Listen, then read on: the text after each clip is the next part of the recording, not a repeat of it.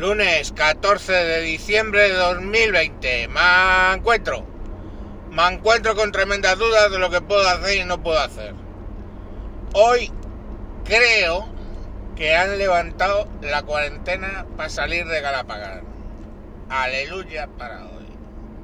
En toda esa cuarentena, ni una sola vez me ha preguntado la Guardia Civil dónde iba o dejaba de ir. Eh, atasco. ¿Dónde iba ni dónde dejaba de ir con el coche al salir de Galapagar? ¿Se entiende? Ah, asumo que eso ha pasado en todas las zonas donde ha estado confinada la Comunidad de Madrid, ¿no? Las 37 zonas que, que hoy creo que se quedan en dos de confinamiento. Uh, bueno, pero la cuestión al final es que, mm, sinceramente, con la mano en el corazón y sin tener que mirarlo, ¿alguien se sabe lo que se puede hacer o dejar de hacer en la comunidad autónoma donde ustedes vivan durante las navidades? Porque es que, claro, eh, pones el telediario, te cuentan lo de todas las putas comunidades habidas y por haber. Mm, y yo ya no sé. Si puedo estar 5, si puedo estar 6, si puedo estar 10 en la cena de Navidad.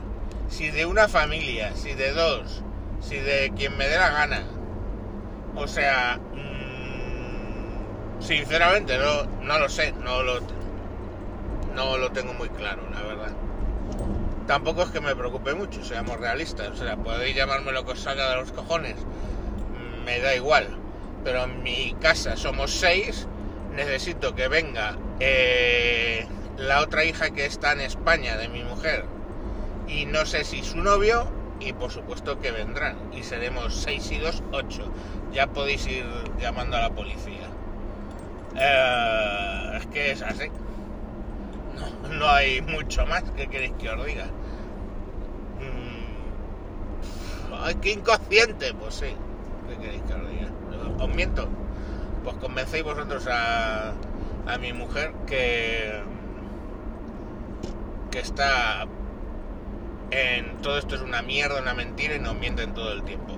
Lo cual es cierto, nos mienten todo el tiempo, en parte. ¿No? En parte lo que dice mi mujer es verdad. Es decir, nos mienten todo el tiempo. Y pasa, ya os lo conté en un capítulo, con lo de Pedro y el Lobo. Tantas veces mentiste que cuando de repente fue verdad, pues nos fuimos a cagar. Pero es que es lo que hay. Entonces tú dile a una madre latina que no va a celebrar la Navidad con su hija porque patata. Pues va a ser que no.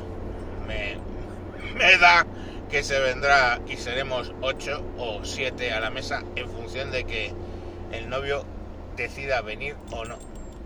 Y eso, claro, son, son tres, tres familias, claro. Por lo de mi hogar, mi casa, vamos. Eh, la niña y el, niño que todavía no conviven todo el tiempo. Con lo cual, pues son tres, tres familias, tres hogares. Lo de las burbujas, esto que, bueno, en Inglaterra son tres las burbujas que dicen que puedes tener. Eh, aquí parece ser que a alguien en alguna comunidad, no sé en cuál, ha decidido que sean dos. O no sé si a nivel Estado, o no sé si...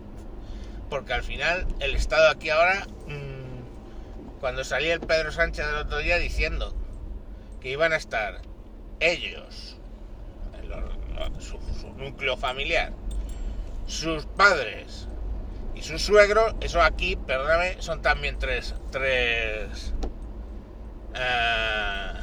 núcleos familiares. Y aparte, creo que tienen dos hijos.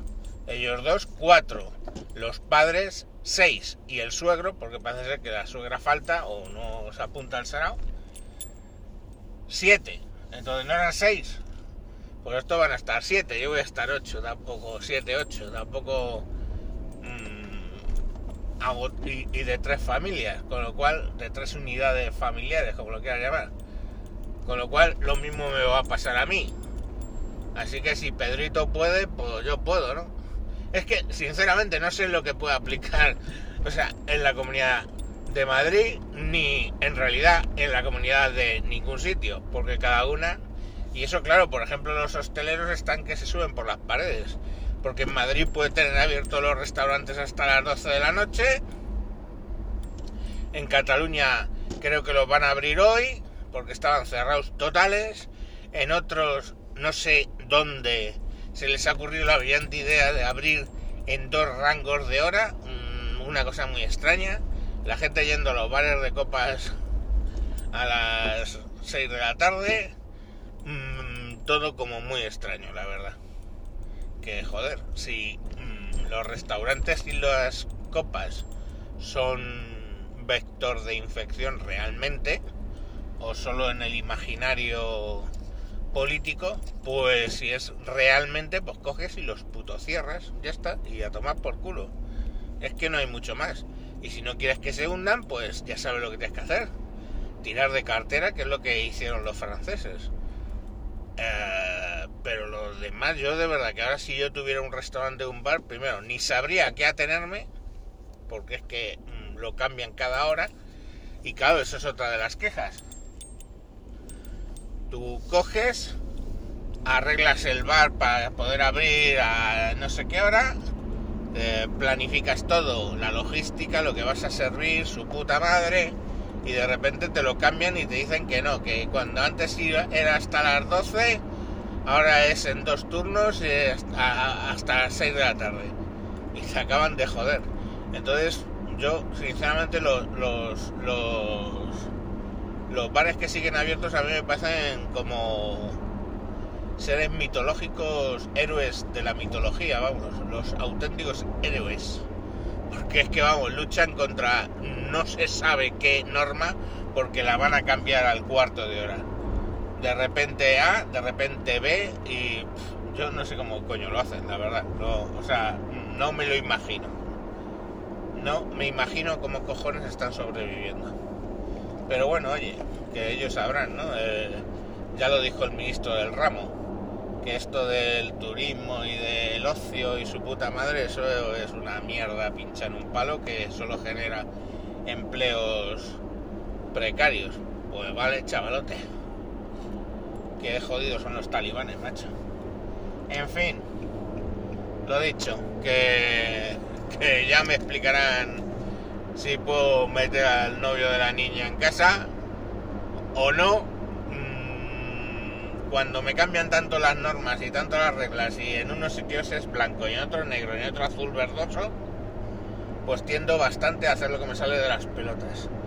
Y antes de discutir con mi mujer prefiero extender la peste bubónica. Venga, hasta luego. Adiós.